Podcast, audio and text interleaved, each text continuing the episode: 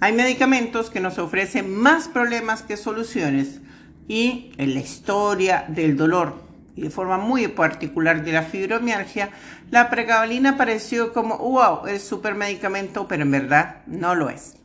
Soy Angélica Orjuela, soy médico. Yo les voy a hablar de este medicamento que de milagro no tiene nada.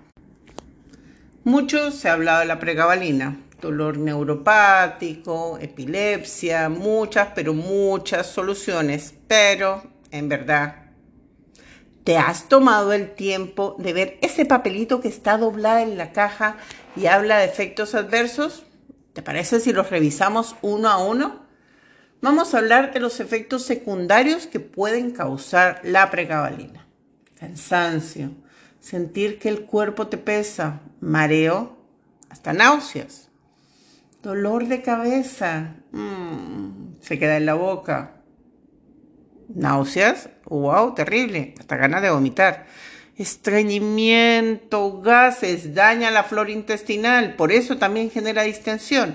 Y al generar estreñimiento, gases, distensión, está dañando la flora intestinal, también va a comprometer el estado de, ánimo. Mm, problemas del habla, dificultad para concentrarse, dificultad para recordar, olvidar dónde dejé las llaves, dónde dejé las cosas. Ansiedad, me lo quiero comer todo. Falta de coordinación, me llegó el viejazo, ni sé cómo hacer las cosas. Pérdida equilibrio, inestabilidad. Temblor en alguna parte del cuerpo. Espasmo, dolor muscular. Debilidad, aumento de apetito, aumento de peso. Dolor de espalda. ¡Wow! Y esto no lo saqué de ninguna enciclopedia, solamente en la revisión de buscar en Google efectos adversos de pregabalina. ¿Ustedes piensan que vale la pena? Lo primero en fibromialgia, y se lo digo con mi experiencia clínica, la mayoría de las veces los pacientes son mal diagnosticados. Tienen algún problema óseo, músculo, tendinoso y no se diagnostica. O, peor aún, tienen lesiones graves de columna y no se están diagnosticando.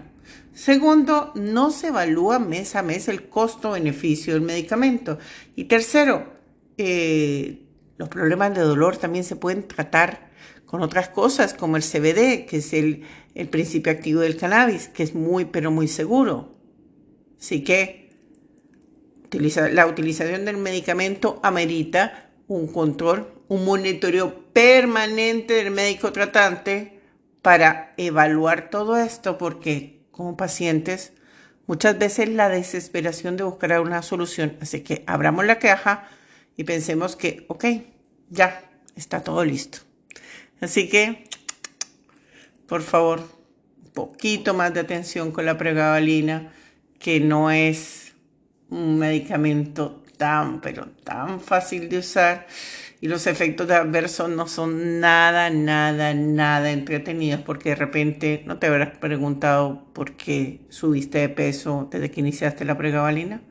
Mm, tantas cosas para cuestionar. Así que soy Angélica Orjuela, soy médico y siempre revisen los efectos adversos de los medicamentos.